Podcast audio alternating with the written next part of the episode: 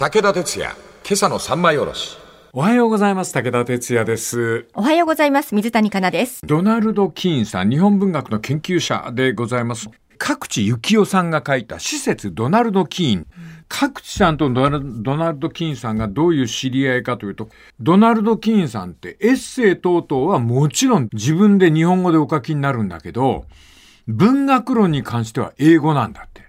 ほ英語で書いといて、それを日本語に訳した人がこの本の著者、各地幸雄さんなんだって。そんで日本語に訳したのを金さんにもう一回チェックしてもらうんだって。う。日本語では書かないという何か。文学論、論の場合は性格を聞くために、ドナルド・キンさんは西洋の人がこの本を読んでいるっていうことを前提に書くために英語表現ではい。西洋の人が読むんだっていうことを前提に書かないと論理って言いますかねそういうものが一本ロジックが通らないという。はい。だから金さんに関してはかなり誤解しているところがありまして西洋人による日本の発見発見された日本について日本人自身が驚くということが金さんの場合は多々あった。三島由紀夫は早々とその金さんを見つけて絶賛した。この三島由紀夫さんによってドナルド・金さんは大手出版社に紹介される書き手となったわけでありますが、はい。でもその金さんについてはジャポニズムとかエキゾチックそういうものの日本文学だという誤解する人があってそのまさか金さんが原書の古今和歌集を読んでいるとか古文で源氏物語を読んだとか農協言にも精通しているとかっていうのをご存じない方が多かったんですって。はい。で、日本の有名なある作家さんがニューヨークで金さんと対談することになって、コロンビア大学にお戻りになった時でしょうね。日米間を忙しく往復する金さんでありますが、その日本の作家さんはしっかりした通訳が欲しいということで、あの、英語の達者なお嬢さんを雇って通訳にしたんですって。はい。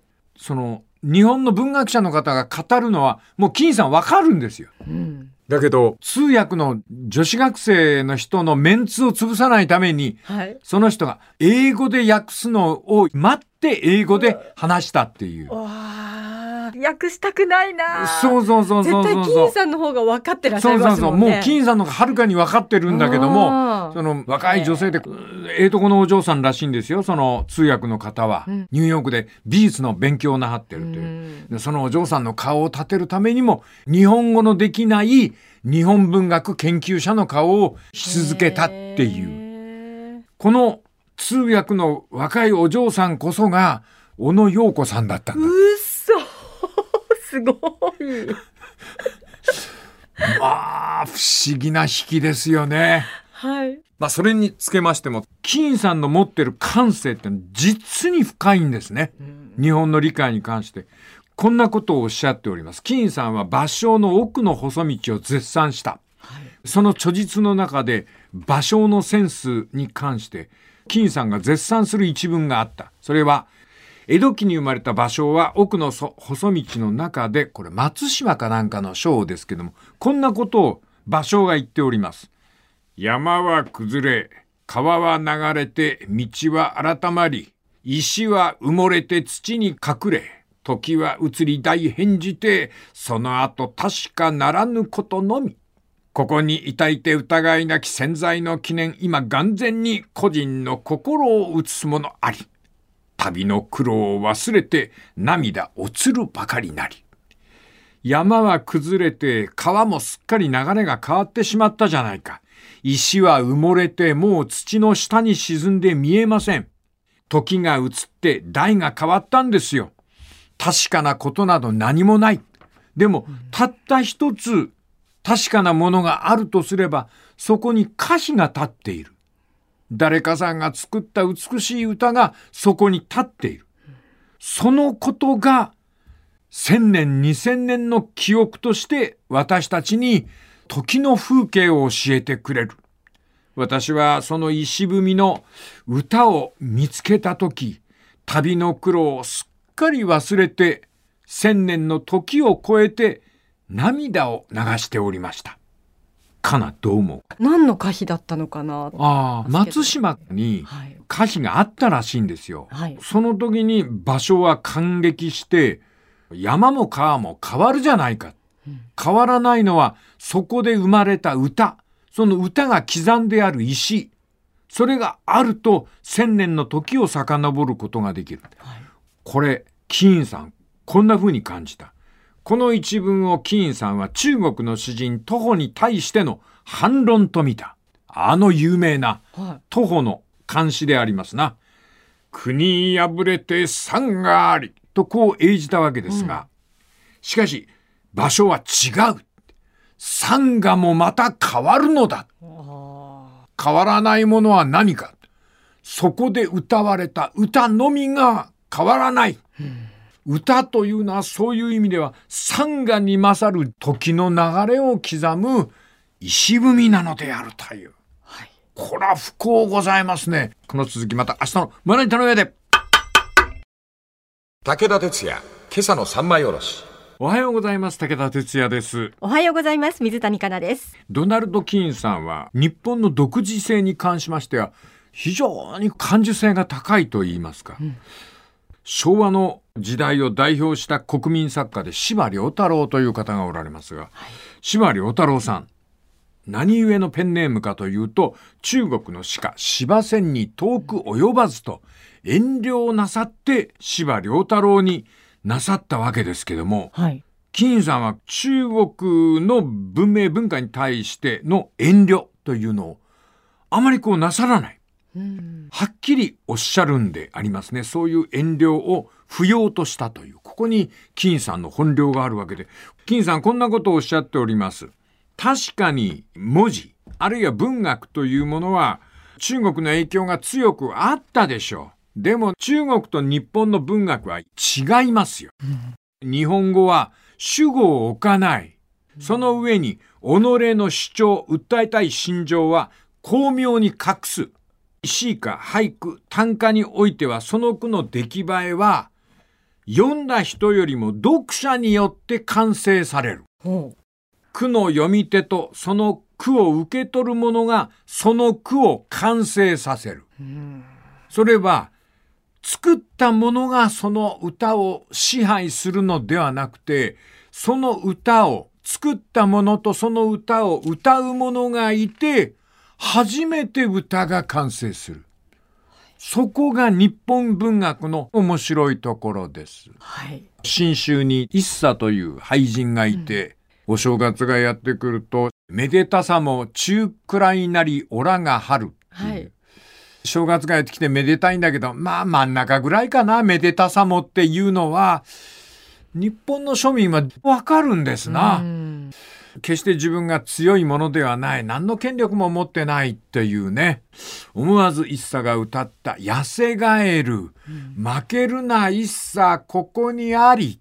日常の会話の中でも数百年前の俳人の歌を思わず口ずさんでしまうという、この日本人の巧妙さ一体何であろうかっていう。そうか。考えてみたら、主語なんかねえよな。ないですよね。ああうん。スズメの子、そこどけそこどけお馬が通る。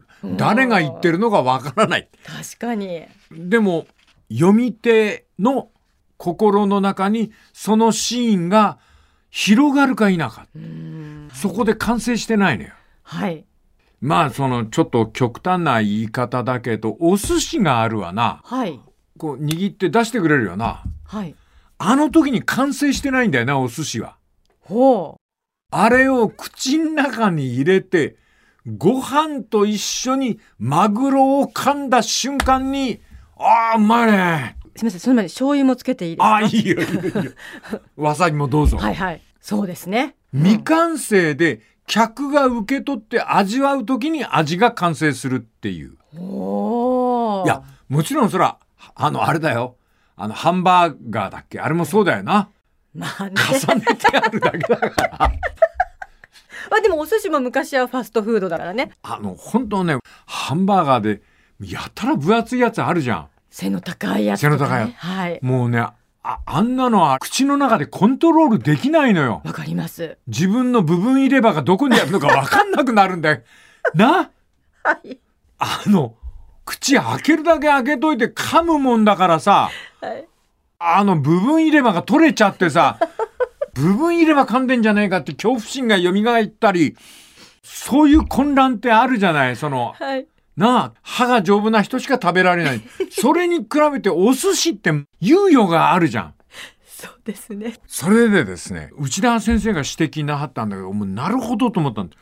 寿司屋のいい職人って腕を強調しないね。ほこれ出す握りを。う。うん。客が食う。うまいね。身が締まってうまいよって言うと、選んだ私が上手だからとか言わない。うん。なんていう？この辺りの海はね、潮流が早うございまして、懸命にタイムを泳ぐんで、身が張って、自分を料理に介入させない。うん。それが料理人の腕なのよ。そうか。美味しいのは魚なんだよっていそうそうそうそう。ねことですそんでね。、それを取ってきた漁師が偉いと言って、塩。塩の匂いがするでしょうとか、はい。海を絶賛する。はい。美味しい野菜が入った土を絶賛する。はい。自分の腕を出さない。自分を消す。歌舞伎の黒子のように。うん。それが日本料理の楽しみ方。どう味わうかは受け手が決定することであって、受け手に解釈を任せてしまうという粋の良さ。それが日本文学の中にあるのではないだろうかっていう。はい。で、小林一茶の句の中で金さんが取り上げている一句がある。金さんがよっぽど気に入ったんでしょうね。この感性の、あの、日本文学者は。一茶の句集を読むとわかりますが、お子さん3人か4人、これが本当に沖縄の全部死んじゃうの。病気で。そうなんだ。その時の句が、梅雨のようは、梅雨のよながら、去りながら。武田鉄矢、今朝の三枚おろし。おはようございます。武田哲也です。おはようございます。水谷香奈です。昨日はドナルド・キーンさんが絶賛した小林一茶の一句。はい。子供を次々失い、最後に生き残った子も大事に育てておりました一茶ではございますが、その子も亡くしてしまう。奥さんも死んじゃうんですよ。そうなうんん。もうほとんど老年、老境で絶望を感じた一茶でありますが、その絶望を絶望で歌わない。はい。読んだ句が、梅雨のようは、梅雨のよながら、去りながら。この場合は、梅雨というのが秋の季語でございますね。はい。あのー芋の葉っぱの上かなんかに輝く、梅雨。キラキラと朝日に輝いたりなんかする。だけど日が昇りきれば、たちまち乾いて消えてしまう。梅雨の儚さ。これを人間の命に例えておりまして。人間の命なんてのは、芋の葉っぱの上に乗っかった梅雨みたいなもんですよ。仏教がそう教えます。一茶はその仏教の教えに対して分かってます、分かってますよ。人間の命なんざ本当に梅雨みたいなもんですよ。梅雨のようは、梅雨のようながら。分かってるんです、梅雨のよっていうことは。でもねーっていう、そこで終わってるんですよ。梅雨のようは、梅雨のようながら去りながらというね。あえー言葉を言いかけて言葉が詰まっている。そこを歌にしたという。絶望ではありますが、一茶が歌いますとその絶望が軽やかに。よっぽど感動したのか、金さんはそれを英語に訳しております。うわあ、どういうふうにやるんだろ The word of dew is a word of dew and yet and yet dew というのが梅雨でございます。はいですから、The word of dew 梅雨のようだ。The word of dew 確かに梅雨の世界なんだよ。俺たちの世界なんて。だけどな、去りながらが and yet and yet う。二回繰り返す。シェイクスピアのリア王のセリフのようだよね。ほ主語を消して誰が何を誰につぶやいたのか一切描かれていない。う。うん。この曖昧な英単に俳句の巧妙がある。主語がないから誰が誰に何をつぶやいたか。それを一切語らないから実は誰にも当てはまる普遍的人間の哀れがここにあるっていう。テーマを語らない時など、ヨーロッパの言語ではありえない。テーマを言わないなんてありえない。俳句というのは日本語における離れ技だ。金はおそらく戦場で日本兵の話を聞き彼らが残した日記を読み重ねるうちに日本人の重大なそして歴史的特徴を語る俳句、短歌、文学においてもテーマは語らない。そんな風に考えると武田仮説だけど歴史小説とか国民作家と呼ばれた司馬遼太郎でさえもテーマそのものを語ることはない。幕末者の龍馬が行く続く明治者の坂の上の雲。テーマそのものには触れていない。これ何が言いたいかと言いますと、龍馬が行く坂の上の雲。これあれですね、徳川幕府が倒された後、天皇が時代の中心になるんですけど、司馬遼太郎さんの龍馬が行く坂の上の雲、天皇はあんまり出てこない。でも本当は天皇の世紀が始まったんですよ。でもね、あの、真ん中のテーマを語らずに、その周辺にいた龍馬を語ることで、あるいは秋山兄弟を語ること、四季を語ることで、明治の真ん中にいた天皇の持っている風景というのを想像してほしいという、そんな風に思われたんじゃないか。やっぱ天皇ってね、大きいですよ。日本文化の中で。天皇についてあまり語りたがらないところが日本の文学者だよね。司馬さんなんかも昭和天皇のことあんまり書いておられない。こっからがね、顔面白いんだ。はい。ドナルド・キーンの。これ、司馬さんもあんまり天皇のことは触れない方がいいなっていうのは、どっかで心、これ申し訳ありませんね、司馬遼不安の方。私はそう思うんですよ。やっぱり天皇という中心軸、主語を外しといて、龍馬を語る。尊皇攘夷に来た志士である龍馬を語る。あるいは、富国強兵を目指した軍人、秋山なんかを語る。それはやっぱあくまでも天皇を真ん中にした若者たちの動きなんで、主語を外してある。その分だけ我々存分に司馬文学が楽しめるんですけども、キーンさんは容赦ない。うん。書いてるんです。ドナルド・キーンさんがはい。真ん中を。明治天皇っていう作品があるんですよ。へえ。この時のキーンさんがすごいんです。参考文献300。これ日本語全部読んだ。その他にも英語、フランス語で書かれた明治天皇にまつわる文献100。これも全部目を通して明治天皇という本を書いておられるそれは明治天皇がどういう方だったのかということなんですよ。評評論じゃないけど。評論ですもん。ですか、うん小説とかじゃなくてね、じゃなくてうん事実をずっと書いてらっしゃる。へえ。そうするとね、司馬さんから伝え聞いた明治天皇じゃないんですわ。ああ。それがね、興味津々なんでございます。お付き合いのほどよろしくお願いします。この続きまた明日のまな板の上で。武田鉄矢、今朝の三枚おろし。おはようございます。武田哲也です。おはようございます。水谷香奈です。日本文学研究者アメリカ人のドナルド・キンさんの生涯を追っております。晩年のことでありますけども、なんとまあ日本の作家さんがほとんど手を出さない天皇そのものに、キンさんはものすごい興味を持って、特に明治天皇のことを詳しく書くんでありますな。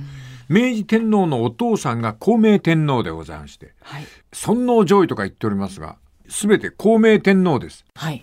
孝明天皇がもう外国が嫌いで嫌いで、それでその長州系の武士とか薩摩系の武士を呼んでは、打ち払えってのたまうもんですから、ここから幕末の大騒乱が起きて、徳川は懸命になだめようとするんでありますが、天皇に歯向かう族として徳川は倒されたという。ところがこの孔明天皇がですね、若い時にお亡くなりになりまして、まだ少年の年齢なんでありますが、後を継がれたのが明治帝でございまして、明治時代という日本の近代が始まるわけでありますな。で、ドナルド・キンさん、徹底して調べてんのね。金さんは徹底して明治天皇を探索した。もしかするとその明治天皇に関する描写に関しては司馬遼太郎さんも凌駕しているかもしれない。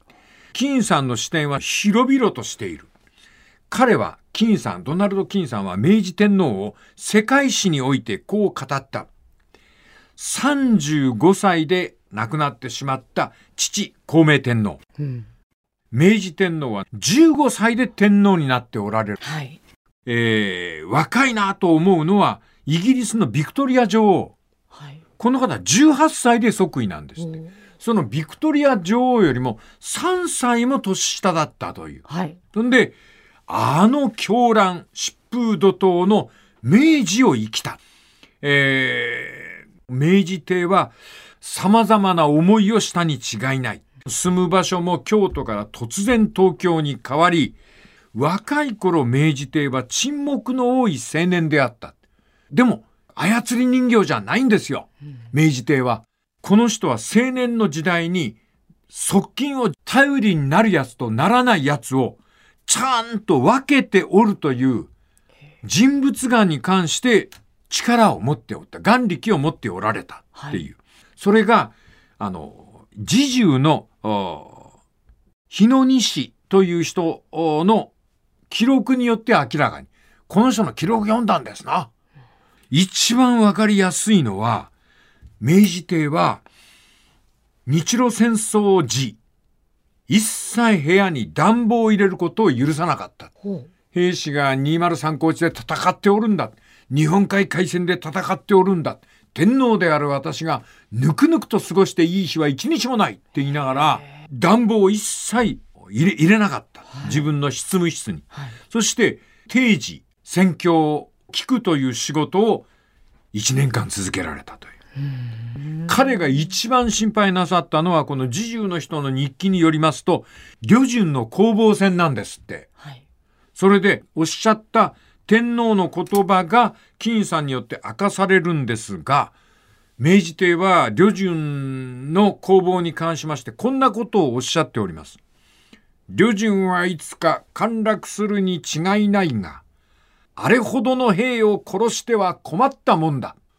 乃木も良いが、ああ兵を殺すようでは実に困る。もうね、乃木批判やってらっしゃるんです、これ。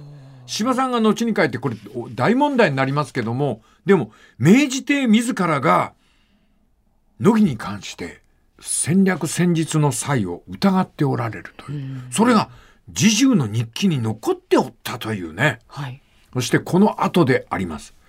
戦後東京凱旋してきます。これ、ついに旅順を落とすわけですが、203高町で勝利を挙げて、国際世論の待ったが入るわけですな。アメリカのルーズベルトさんが間に入ってくれて止めるんです。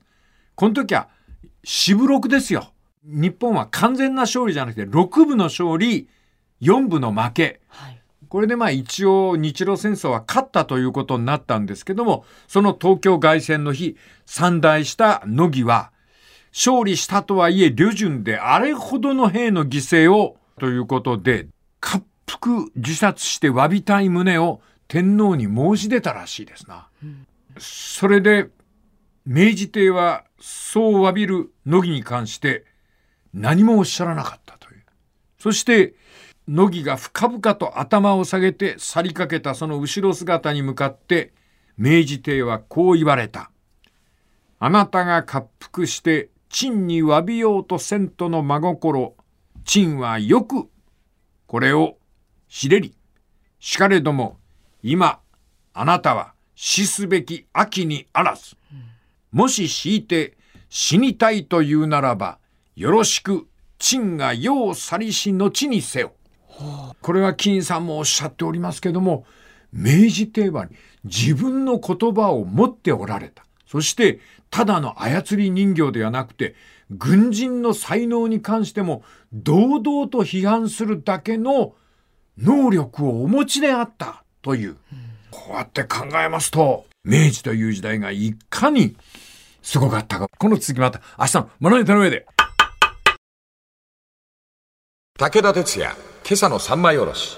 おはようございます武田哲也ですおはようございます水谷香奈です昨日は明治帝が乃木に関しましてきちんと人物を見抜いたご意見を言われたというそれを金さんが発見して明治天皇という人物評伝に書いておられるという、はい、日本は天皇について書くことに関しましてはちょっとやっぱ忖度が働きますものね、はい、ええ、それに関しまして金さんは。ですが昨日のお話を聞くと、うん、あそういう方だったんだって思いますよね。あのー、ラストサムライなんかにも出てきますね。あれは明治帝がモデルですよ。でね、あの、アメリカのあの軍人さんが明治帝の雰囲気に関して好もしい青年であるって書いておりますよ。で乃木批案に関しましては司さんがあの書いておりますよ。それに関して司さんがあくまでもおっしゃったのは近代という時代を生きている時に乃木のその天皇の前における行動がまるで鎌倉時代の武士ではないかっていう。はいそのことに関する、あの、柴さんの岩でございました。でも、我々は明治帝というと思わず沈黙の象徴ということでこう片付けてしまうんですけどやっぱりはっきりと意志を持った若者であった。さらにこの明治帝には人物の好みもあったっていう。う明治天皇は西郷隆盛が好きだったっていう。西郷ってのはいいやつだったんでしょうな、明治帝が。話すだけでよかったみたい楽しかったみたいですな。あれあれ知ってる？あの上野に銅像を建てたのは提案者明治帝よ。あそうなんですか。うん、だってあれ逆賊だもん西南戦争を起こして。ううん、でもあの明治帝が懐かしいっておっしゃるんでそれであの軍人の服は着せずに散歩してる西郷さんで行こうって、はい、すごいよな。明治帝は西郷隆盛の他にも木戸公院桂小五郎とか大久保利光なんかとも語り合ったという。でそういう人たちの力量をちゃんと握っておったという。明治14年1881年維新のリーダーたち次々と死んでいきます。政府の人物がどんどん小粒になる。そのことがすごく心配だったらしく明治帝は特に 薩摩の参議黒田清隆この人が嫌いだったみたいあそうですか、はい、なんか偉そうな態度ばっか取るっていうそれと、はい、最後高森の弟の割には出来が悪いんだって継ぐ道、はい、こいつ三代して天皇に挨拶する時一杯引っ掛けてくるんだって。その酒臭い息をお感じになったらしくて。それからさっぱり政治を学んでいない河村住吉かな？官僚でありますがこれがあの嫌な男だったって。結構好き嫌いがはっきりされてるんですね。そうなんですよ。それで一番ハッとしたのは明治帝が頼りにしてたというかよく相談相手したのが伊藤博文だって。ね帝国主義とか言いますが日本で初めての総理で、はい、明治帝は頼りになさっていたという。我々はあの天皇っていうと沈黙それが一番の像だとしてしまいますが、そんなことはないんです。ちゃんと人間を見る目があったのだということでありましてね。ある意味では、そのもう本当にドナルド・キーンさんは明治天皇に感動なさっております。ええ、というわけでありまして、こう、日本人に日本のことを教えてくれるということでね、はい、ドナルド・キーンさんを取り上げて。で、キーンさん自身はあんまりこう克明に書いてないんですが、司馬太郎さんとの友情が素敵なんだよね。これあれですよ。戦争して 敵味方ですよ。はい、でも司馬太郎さんはずっとドナルド・キーンさんのことを戦友って呼び続けたっていう。それからドナルド・キーンさんあの物を書くっていう仕事がなくなると出版社のあたりで司馬さんが絡んだっていうドナルド・キーンさんにもっと仕事やらせるべきだとかっていう話が残っておりまして、なんか、その、やっぱりキーンさんの性格を察してでしょうか、日米で戦った兵士同士でありますが、それが戦後昭和の中では戦友と呼び合えるような友情を感じていたっていう。ここになんかね、戦後昭和の素晴らしさがありますよね。まあなかなか言いにくいことでありますが、ロシア、ウクライナ、そしてハマス、イスラエル。えーこの両軍にとりましてもそのような友情が後々芽生えることを心より祈るわけでありますけども。さあいかがでございました？日本人より日本のことをよく分かってらっしゃると思いますよね。でご存知の方も多かろうとまあ補足でありますが最後は帰化なさいまして。はい。ドナルド・キンさん日本人としてはい。亡くなっておられます。本屋さんには金さんの本並んでおりますんでね、皆さん一度お読みになればいいだろうなと思います私もあの棚に置いてあります石川啄木はい。あれ読まなきゃドナルド・キンさん石川啄木についても書いているんですよ面面白いねそれと啄木の句を英訳したやつもあるらしいんだあの句の英訳って面白いですね。面白いよ。な、そう来るかみたいなうん、ね。The World of Dew and yet and yet あ、それあこの前の。この前のな、はい梅雨の夜は梅雨の夜ながら去りながらってそれはいう一茶でしたっけ？一茶ですはいそれからドナルド・キンさんがはっきりおっしゃっているんだけど英訳しかかって絶対無理だと思った句も挙げてあるんですよ。なんだろなんだと思う？買わず飛び込む水の。ズバリそれあ、本当に？ううんおお、だって難しそう。全く説明できないっていう。そうですよね。うん。あれは何かというと静けさなんだよね。うん静けさを歌にしたいなんていうのは俳句でしかできないっていう。古池があって河津が飛び込んチャッポーンという音がし終わった後の静けさ。